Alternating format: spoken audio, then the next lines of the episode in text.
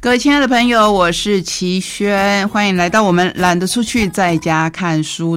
第一套选书要为您推荐的是一套真的是气势磅礴的书，叫《最后的战象》。象是大象的象，就像我们有战士、有战马，甚至在军队里面编制有在找炸弹或是嗅闻。犯人气息的狗一样，我们会借助很多动物来帮助我们。曾经有一度，象是一个主力，你有没有想到是哪一头战象呢？或是其实我用战象这个名称，也就是这一套书的名称，您大概不会那么快就想到这一头这么有名的大象。它的全书名叫《最后的战象》。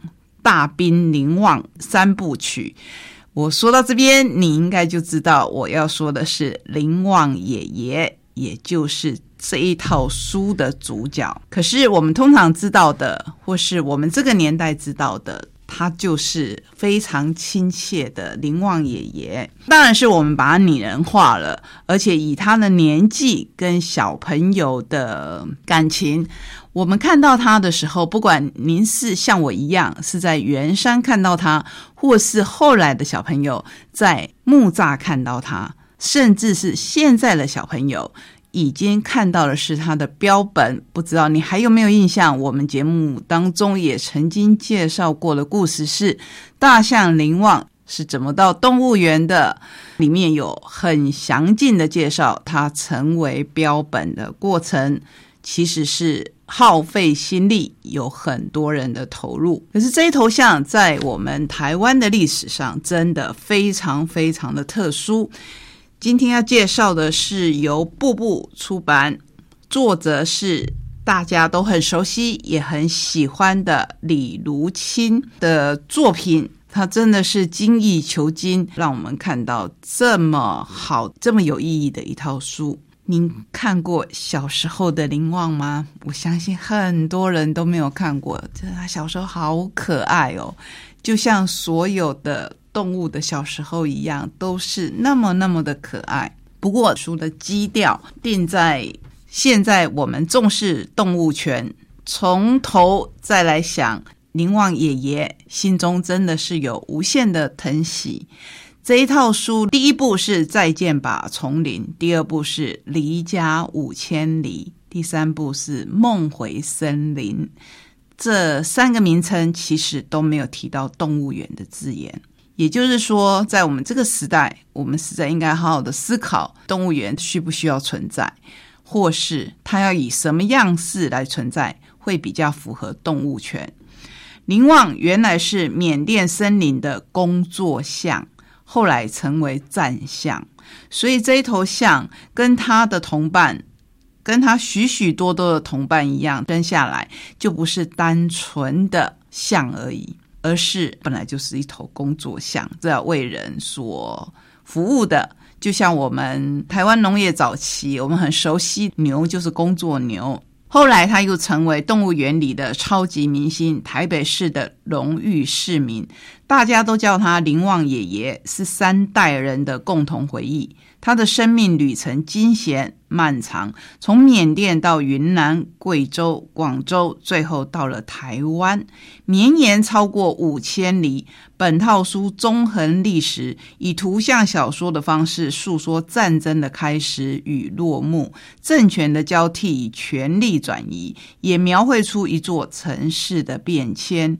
林旺的故事是大时代底下小人物的缩影，象征着在那个动荡时代被卷进历史洪流中而身不由己的人们。所以在这一套。小说里面，我们不只可以看到林旺爷爷的身影，看到他小时候的模样，看到他的同伴，同时也看到他的战友，也就是饲养他的人、陪伴他的人、训练他的人。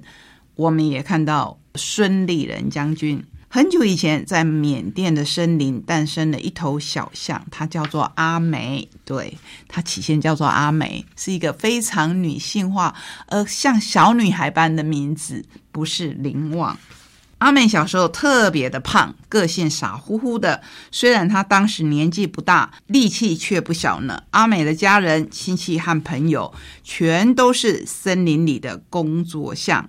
快乐的童年并不长，很快的，阿美也开始了搬运木材的工作。所以这一套书其实是。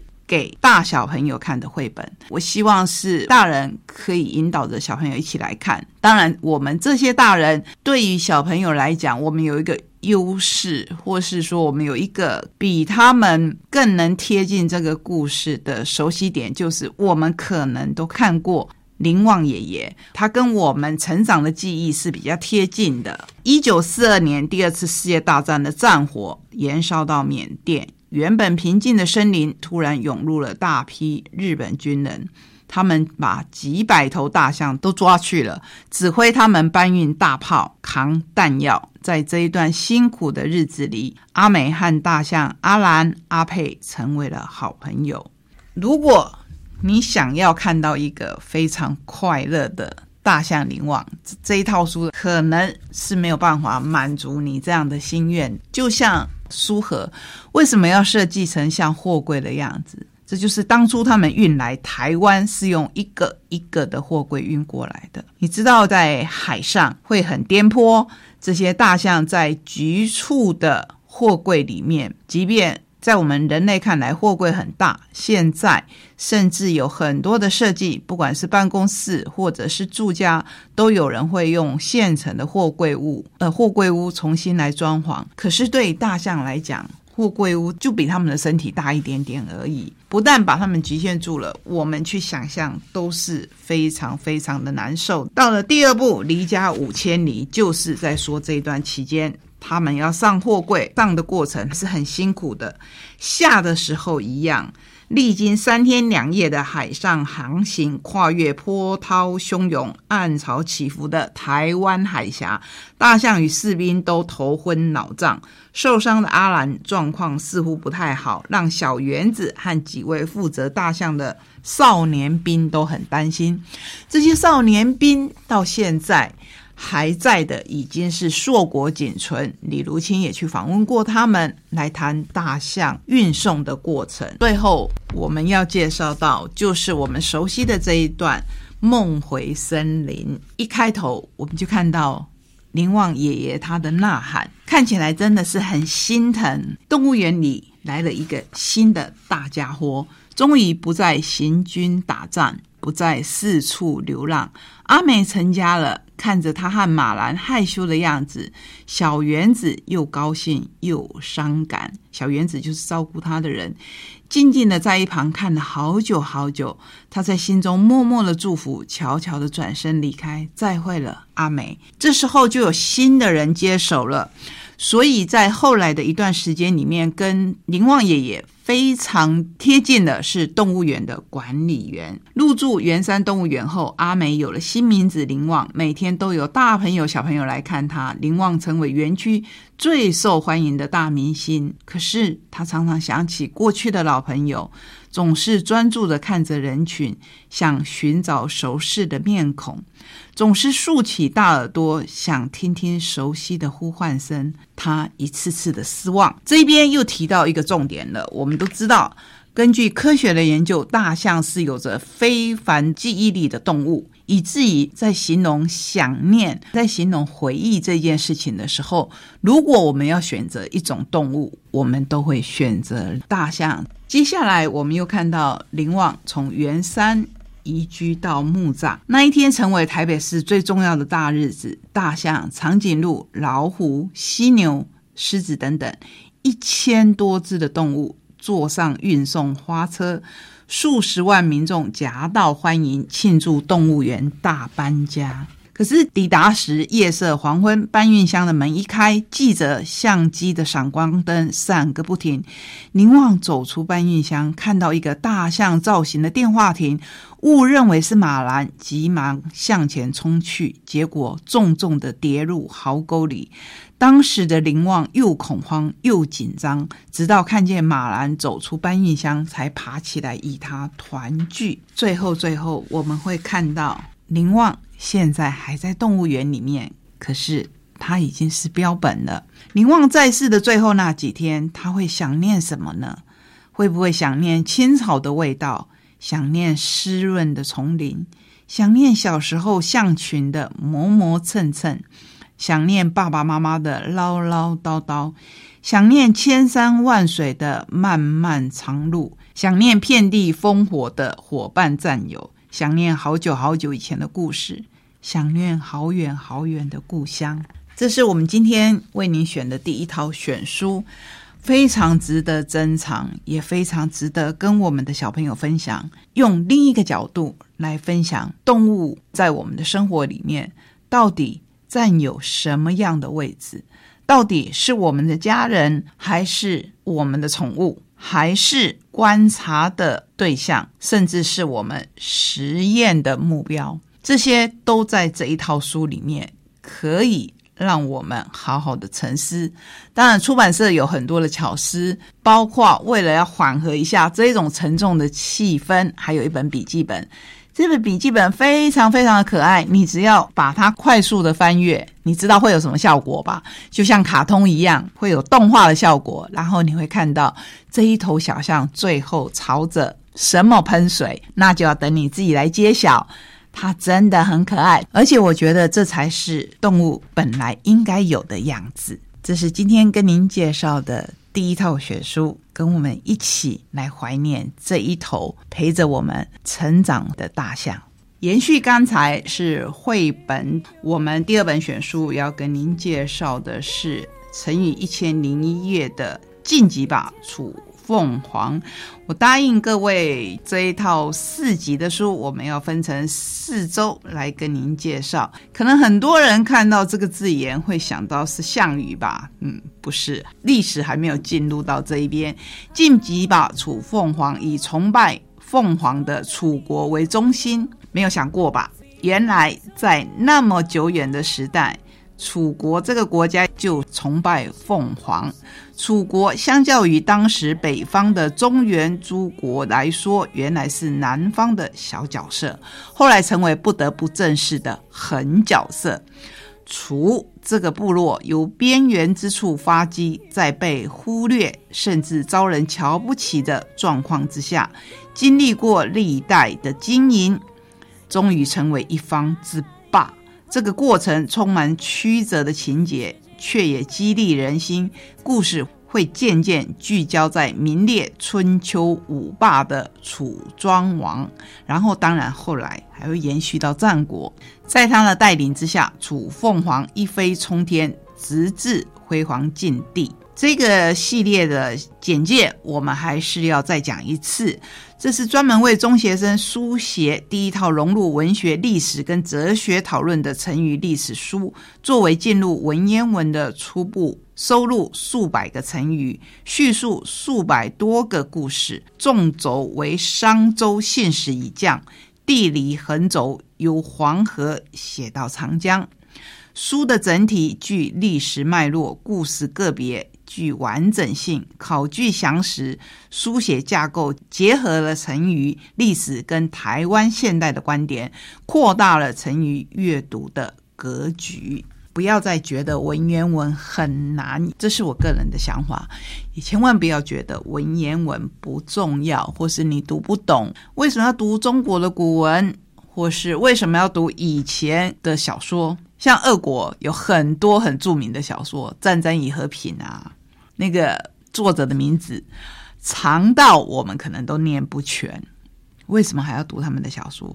或甚至为什么要读比较近代的美国海明威的《老人与海》？或是为什么要读费兹杰罗的《大亨小传》？因为这些经典可以让我们了解那个时代，了解那个背景，了解这一本书所带给我们的蕴藏在里面的意思。好，那我们回到《乘以一千零一夜》的第三集晋级吧。楚凤凰这一本，长江畔凤凰展翅一飞冲天，凌霄上独看大地。它能够成为纵横春秋的天下霸主吗？本来这套书我会觉得哇，它的过程啊，尤其它的书名，我看之下，我以为他要写已经是比较近代的。